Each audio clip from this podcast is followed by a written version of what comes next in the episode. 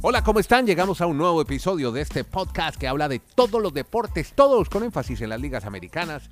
Hoy vamos a estar hablando en este episodio el 960 más del Clásico Mundial de Béisbol, las buenas noticias por los lados de Cuba, también en la NFL, cuando suenan las campanas, Lamar Jackson, es noticia en la NFL del Mundial de Fútbol, cómo será el nuevo formato, ya lo estaremos contando aquí en este podcast. Hablaremos del primer equipo clasificado a los playoffs de la NBA y con esas campanas de fondo también, ¿qué pasa con José Quintana, el lanzador colombiano? Hay novedades con él, historias con Kenny Garay. Empecemos hablando, Dani Marulanda, de Cuba, que se va para Miami en el Clásico Mundial de Béisbol. Seguramente va a tener gran afición, o no, o no, no sabremos si sí o si no. Ese será el primer semifinalista en el Clásico Mundial de Béisbol. Esta es la primera historia que cuenta Dani Marulanda desde Retiro. Hola Dani, ¿cómo estás? ¿Qué tal Andrés? Sí señores, muchas repercusiones de Cuba en este clásico mundial de béisbol. Porque si nos retrocedemos hace una semana, ustedes recuerdan que Cuba perdió el primer juego con los Países Bajos, luego pierde el segundo juego y la gente decía no. Como Colombia ahora, que perdió con Canadá, que perdió contra Gran Bretaña. No, pero, es que pero es que la diferencia es que Colombia arrancó ganando y entonces ilusionaba mucho. En cambio, Cuba no lo despedazaron, que se acabó el béisbol cubano, que la represión, que el tema de que piensan más en el deporte en la isla. O sea, dijeron de todo. Y resulta que los cubanos en la última fecha de la, del grupo A pues logró ganar incluso el grupo porque todos obviamente quedaron igualados en victorias y derrotas y ahora enfrentó a Australia en los cuartos de final. Y como usted acaba de decir es el primer semifinalista porque muy temprano en este día, 15 de marzo para el continente americano, Ganaron cuatro carreras a tres a los australianos. Fue un brillante partido. Muy bien los australianos, pero a la postre un poquito más la experiencia de los cubanos. Los tiene instalados ya para semifinal y a esta hora se deben de estar ya alistando en el hotel para tomar el avión porque desde el lejano oriente llegan directo a Miami. Ahí Garay que irá a pasar en Miami. Toda la diáspora cubana, todos felices para ver allí o cuántos irán a quedar asilados. Bueno, eso no sé si va a ser un problema para la MLB ver a los cubanos en semifinal este fin de semana en territorio de Miami. Kenny, eh, me, me, queda la inquietud, hermano, y lo saludo con esta. Si hay afición en Miami para apoyar a un equipo de la isla? No, no, no, un momentico. No, no, no, es que me, me causa, me causa intriga porque como es un equipo... Usted lo, usted, lo dice por aquello de las, de, las, de las emociones divididas. O las, sí, exacto. Eh, o sea, está bien, son divididas y emociones encontradas. Claro. Eh, ¿Cómo le va, don Andrés? desde Alaska hasta la Patagonia, desde Arica hasta Punta Arenas. A ver, eh, no solamente que haya afición, sino que se va a llenar. Exacto. sí, mucha, mucha, mucha. Pero si este es un equipo, este es un equipo del régimen, ¿o no? Este es patrocinado. Véngale, véngale. sí, pero muchos, pero muchos no están tan de acuerdo con eso y lo apoyan simplemente porque es Cuba. O sea, ah, en la diáspora hay opiniones divididas. Mm. Por ejemplo, mm. el vikingo Martel, amigo, hermano de siempre, con quien nunca me pondré de acuerdo tampoco, eh, personaje que prefiero tener muy de lejos, constantemente, en esos dos primeros partidos que perdió Cuba, le pegó con todo. Gracias a Dios perdió ese equipo, no me representas, es el equipo de la dictadura.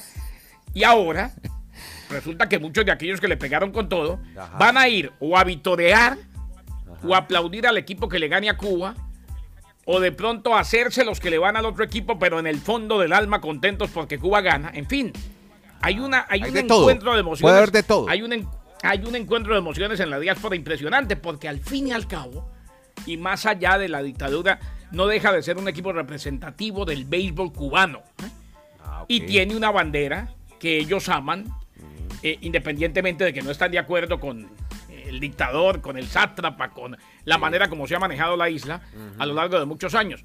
O sea, afición hay y es el partido del morbo y mucha gente está diciendo que algunos peloteros se van a quedar. No sé si esa será la situación, si eso será lo que pase en esta ocasión como tal.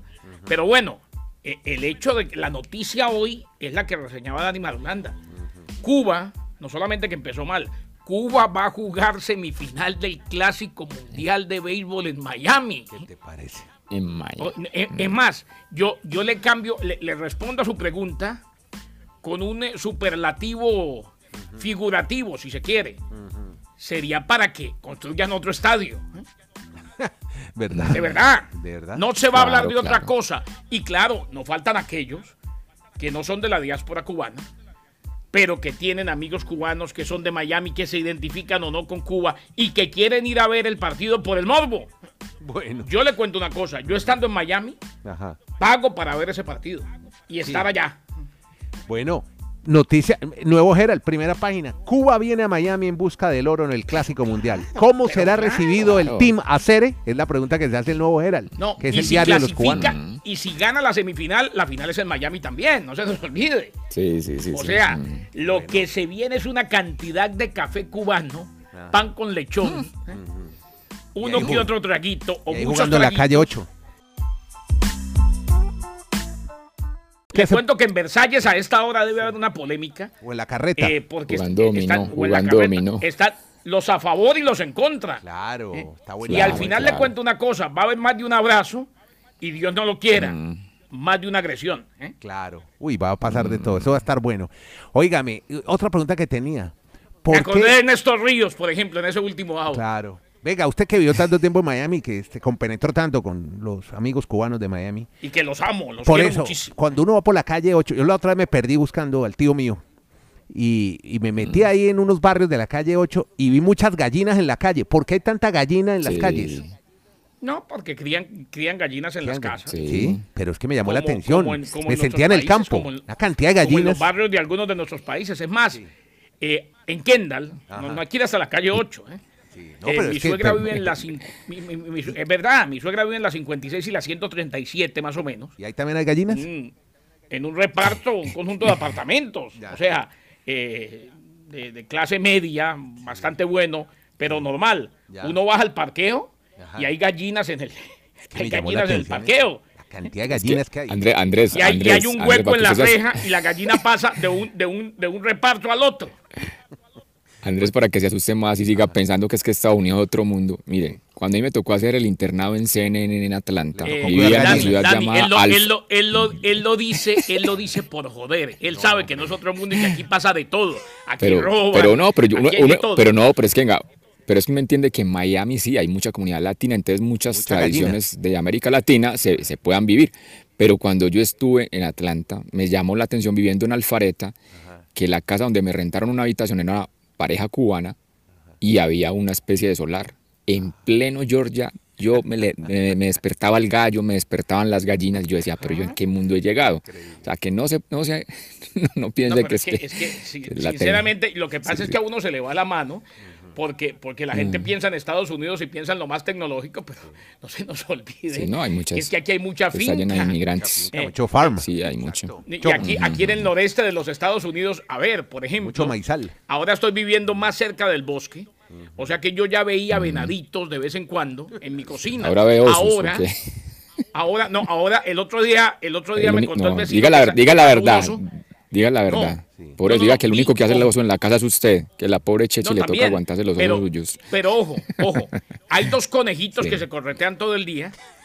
Y, Mm. y un día, Enamorados un los día, un día mi vecino eh, en la otra casa me dijo, venga, le muestro una cosa. Entonces fui, me senté con él. Me estaba mostrando un video, me dijo, vea, aquí está el oso subiéndose a su terraza a las dos y media de la mañana. Y ahí estaba el oso, ¿eh? Ah, buscando comida. Tenga cuidado de dejar el perrito afuera, porque si no el oso marca calavera. sí, sí. O sea, qué horror. Pobre Striker. Perdón, porque Pobre si no el perro marca calavera. Bueno, muy bien.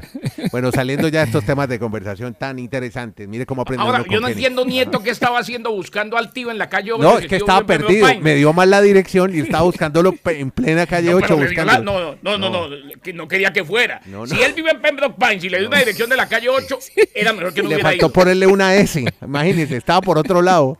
A la- por No la me S. diga. Estaba, estaba por el norte y le, le faltó poner la S del sur. Bueno, Garay, Que, después que te hago Nieto otra cuando esté en Miami me llame porque me preocupa, me Mucha preocupa gallina. el bienestar de Nieto en Miami. Mucha verdad. gallina, mucha gallina vi. Este es el podcast La Sacó del Estadio con Kenny Garay y Dani Marulanda. Presenta Andrés Nieto Molina. Bueno, mire, Kenny, a propósito de gallinas, cuénteme lo de José Quintana, hombre, lavavajillas, lo van a operar, entonces no arranca temporada este, Es este una noticia, es una noticia lamentable, pero creo que es la decisión correcta. Lo dijo Andrés Billy Epler, el gerente general de los Mets de Nueva York. Anunció que José Quintana será sometido a una cirugía de injerto óseo. Uy, suena complicado, ¿no?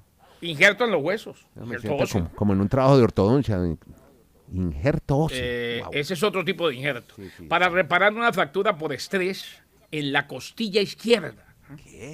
Ahora va por la eh, costilla.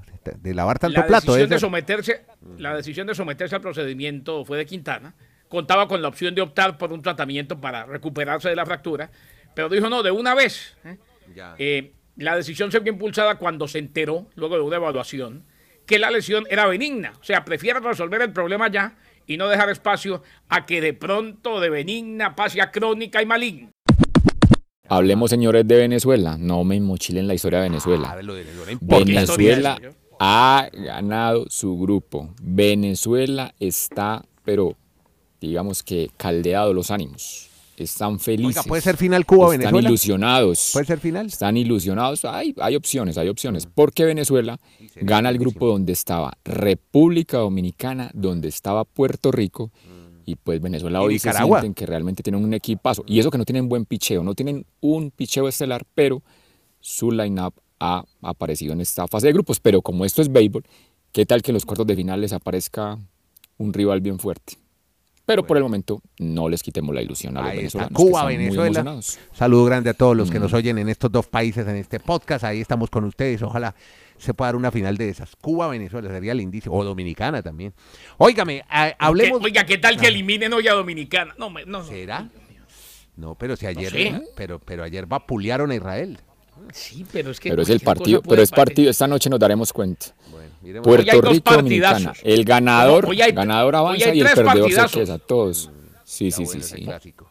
Bueno, El único irrelevante es el primero porque Venezuela ya está clasificado. Bueno, mire, ya ahora sí metamos en NBA porque tenemos ya a los Bucks asegurando boleto a postemporada y le ganaron ni más ni menos que ni Garay que a los Suns de Phoenix. Oiga, a los Suns le estamos ganando todos, ¿no? Ya, le, ya pasó encima a los Warriors, ahora los Bucks. Algo está pasando con el equipo de Arizona. Está en su curva baja, que es mejor que la tenga ahora y no en las finales. Puede ser, puede ser. Eh, el hecho es que, y además que el tema de la lesión de Kevin Durant cuando iba a debutar ante su gente. Pero Kevin Durant no jugaba antes en los Suns. O sea, yo creo que... No, no, es- claro, pero, pero en este momento se estaba ensamblando todo para que entrara la pieza de la mejor manera y ya había jugado de visitante. Eh, no crea, todo eso desestabiliza un poco, pero jugadores tienen. Eh, oye, y a propósito, los Lakers siguen ganando, están en play-in. Sí, y sin hombre. LeBron James, Anthony Davis ha jugado partidazos, 123 a 108, le ganaron a los Pelicans. Pero como usted decía, Andrés, los Bucks de Milwaukee eh, se llevaron la victoria y aseguraron playoff, algo que se veía venir, 116 a 104. Era simplemente cuestión de tiempo. El equipo de Giannis Antetokounmpo, que es uno de los candidatos a llegar y llevárselo todo, 36 puntos. Brook López, el de ascendencia cubana, añadió 21.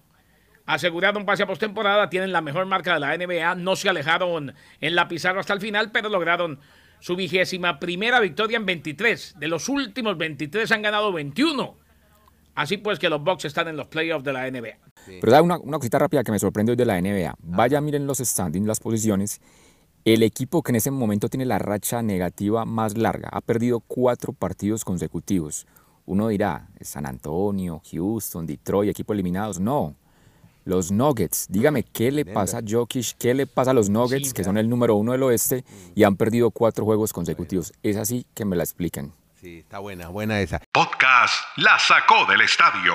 NSA, Matt, claro que estamos en baloncesto y ayer buenos partidos. Kenny Garay narrando para todo el mundo a través de ESPN, algunos partidos, no todos, pero sí algunos. Y cuéntenos cómo le fue en March Madness, Kenny. No, y es un gran equipo, todos los compañeros. Eso sí, yo no narro todos, No, evidentemente. no, por eso estoy diciendo, algunos. Pero, no, no, por eso lo estás diciendo, pero a lo que voy es, eh, sí llevamos todo el March Madness para toda Latinoamérica, todo, Bien. de principio a fin. Hoy, por ejemplo, continúa la acción con doble partido. Ayer ganó Texas A&M Corpus Christi, 75 a 71, a Southeast Missouri, con lo cual Texas A&M Corpus Christi continúa con vida. Recordemos, estos first four o primeros cuatro son en Dayton, Ohio. Eh, y Pittsburgh despachó 60-59 a Mississippi State tuvo todo para con un triple terminar ganando el partido, inclusive después de fallar el triple con un rebote y una bandeja que también fallaron, y no pudieron los chicos de Mississippi State, Pittsburgh termina ganando, eh, y no es, que, no es que vayan a ser grandes figuras o de pronto lo serán, pero ojo con este equipo de Pittsburgh, que tiene un par de gemelos de las Islas Canarias, ¿eh? gemelos Díaz Graham, pendientes de ellos, porque al menos uno de ellos es titular, el otro alterna un poco más, pero definitivamente mostraron buen nivel. Hoy Farley Dickinson ante Texas Southern y Nevada ante Arizona State. Y ya desde mañana quedan los 64 y sigue la locura. Hablemos de Lamar Jackson, porque en NFL hay muchos ingredientes. A un Hoy caso- es el día, ¿no? Sí, a un caso no sazonado de Lamar Jackson. Sí, a esta hora cuando usted esté oyendo este podcast va a haber muchos más cambios, pero quedémonos en Lamar Jackson. ¿Cómo está la historia? Pues es que eh, sí, aparecen más ingredientes en esta historieta de Lamar Jackson. Resulta que está desatado en redes sociales dando a conocer detalles de lo que le han ofrecido los Ravens. Uno de ellos, el último que ha mencionado, es que le aseguraban un contrato de 133 millones de dólares garantizados en un convenio de cuatro años, a lo cual él dijo que no, porque es que aquí es donde está el punto que yo quiero analizar con Garay. En el contrato le dicen los Ravens que es que tiene que tener un agente. Es que resulta que Lamar Jackson es de estos jugadores No, y es que cuando a uno lo representa la mamá, Andrés, eso es muy complicado. Sí, claro. Es que es muy no gracioso, entiendo- o sea, ni que fuera, ni yo que no fuera menor la- de no edad, ni que estuviera en el colegio. No, no, sí, No, es que ni que fuera, ni Porque, que, mamá, ni que es fuera. que la, la- la- la mamá, la mamá piensa de uno todavía mucho más de lo que es. ¿eh? Piensa como la mamá y no como la manejadora. Claro, pregúntale a, a- mamá cómo, cómo, cómo hizo mi programa. El mejor programa. Mi hijito es el mejor, el, el único. Exacto. ¿eh? Sí, ¿Eh? Y, y mamá es exigente y mamá está caña, nieto, así que cuidado. Exacto. ¿Quién sabe, quién sabe cómo es el entorno de, de mamá y de, de la familia Jackson y de la que también? ¿Quién sabe cómo lo. Tantos Mm. años ganando tanta plata, ¿no? Con los Bengals de Cincinnati. Hombre, aquí ya es caja menor, ya lo que se le dé en los últimos años. Ah, y por ahí le suena la flauta a los Gino Smith y vuelve y, otro contrato. O sea, Ah, e- esta ahí, sí. gente gana tanto que un tipo como Andy Dalton dice, hombre, daré lo mejor de mí y sigo en el mercado, sigo vigente. Claro. En, en un deporte en el que mantenerse vigente, así sea de suplente, es complicado, muy complejo. Eh, los Carolina Panthers y Andy Dalton alcanzaron acuerdo, dos años y 10 millones de dólares, 8 millones garantizados. Muy buen acuerdo, ¿eh? Un acuerdo de dos años, 10 millones y 8 garantizados, porque es que la mayoría de los contratos que oímos, y eso vale la pena que la gente lo tenga en cuenta, uno oye contrato de 10 años y 400 millones. ¿eh? Ya. la mayoría de esos 400 no se llegan a pagar. ¿eh? Tiene que cumplir, mejor dicho, tiene que romperla. ¿eh? O sea, claro. puede llegar, puede llegar a, pero generalmente lo garantizado es más o menos la mitad. En este caso le garantizan de los 10 millones, 8 millones. Claro. Y es la presencia veterana que ha estado buscando Carolina. Están enfocados en C.J. Stroud de Ohio State y en Bryce Young de Alabama para ese primer turno que adquirieron de los Chicago Bears. Eh, aunque seguirán evaluando también a Anthony Richardson, del que nos habló Marulanda, de la Florida, y a Will Levis, de Kentucky. Podcast La Sacó del Estadio. En Twitter, arroba La Sacó Podcast.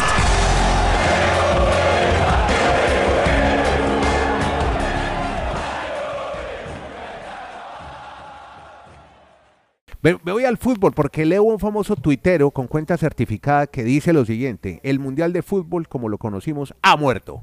Hoy se aprobó oficialmente la comparsa de 48 equipos y 104 partidos del 2026. Famoso tuitero que responde al nombre de Kenneth Garay. ¿Esto es un mundial o una expo? ¿Qué es esto, Dani Bueno, al Marulanda? final, al final del tuit dice, señor, Ajá. señor Nieto, Ajá. Oda a la mediocridad. Ah, y sí, cierro. señor. Sí, no, y es para que lo con- sigan. Sigan a Y Kenneth cierro con Garay en Twitter. Kenneth-Garay. Ahí lo encuentran. Gran tuitero. Pues ese es, el, es el proyecto que planteó el señor Infantino, que muchos le dicen gigantino, que era agigantar todo, volverlo más grande, más países, más elecciones. Y en efecto, pues ya se sabía que iba a ser con 48, sino que la gran novedad que se confirmó el día anterior es que el Mundial va a pasar de 80 partidos, como estaban programados, a 104. Hoy, ¿cómo estará el tema del lobby de los mexicanos, los canadienses, para decir, venga, ¿cómo nos vamos a repartir esos 24 partidos más? Uno se atrevería a decir que en México y en Canadá, que solo iban a tener 10 partidos, ahora podrían tener 20. Entonces, yo voy a estar de acuerdo con Garay en que sí va a perder mucho interés la fase de grupos, porque es que clasificar los dos primeros, además de ocho terceros, pues van a haber partidos en la última jornada de la de grupos que van a tener mucha intrascendencia.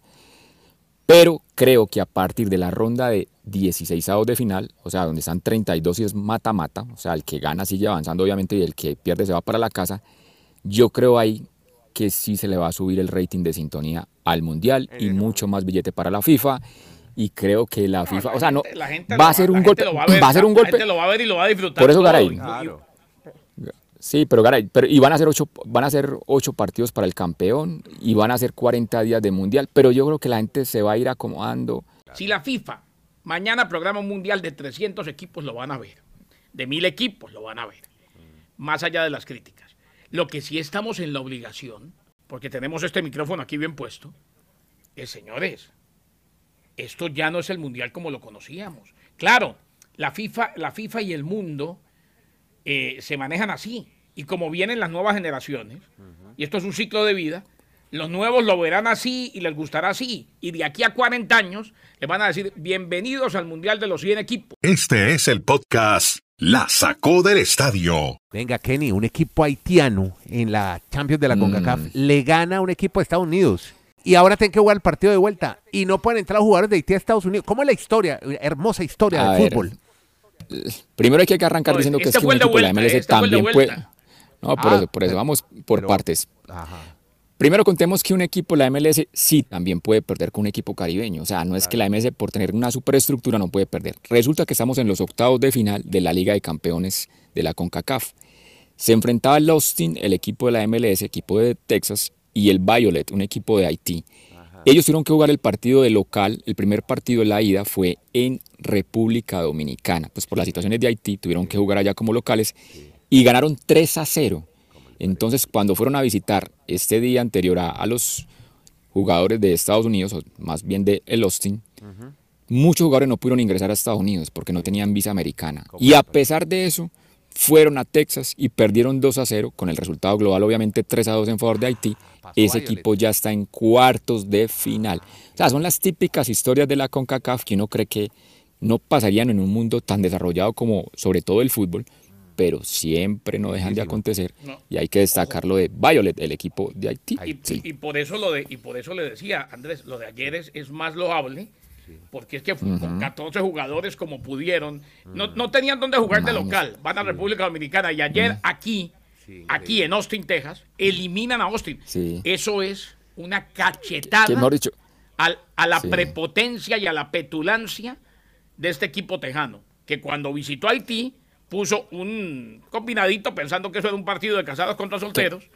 Y ayer cuando trató de levantarse no pudo. Y muy bien. Y que se la coman. Es que no tenía ni la no tenía no tenía ni la cantidad suficiente de cambio. O sea, si usted estaba pasando por el estadio y de pronto tenía algo que ver con Haití, de pronto lo ponían en el banco. Casi pone, casi pone a, jugar al técnico. Gracias a todos, que la pasen bien. Kenny en Bristol contando historias sobre deportes americanos con Dani Marulanda. Yo soy Nieto Molina, coordinando aquí un poquito a este par de talentos. Gracias a todos. Sigan con el podcast que se llama ¿Cómo, don Carlos? Este es el podcast La Sacó del Estadio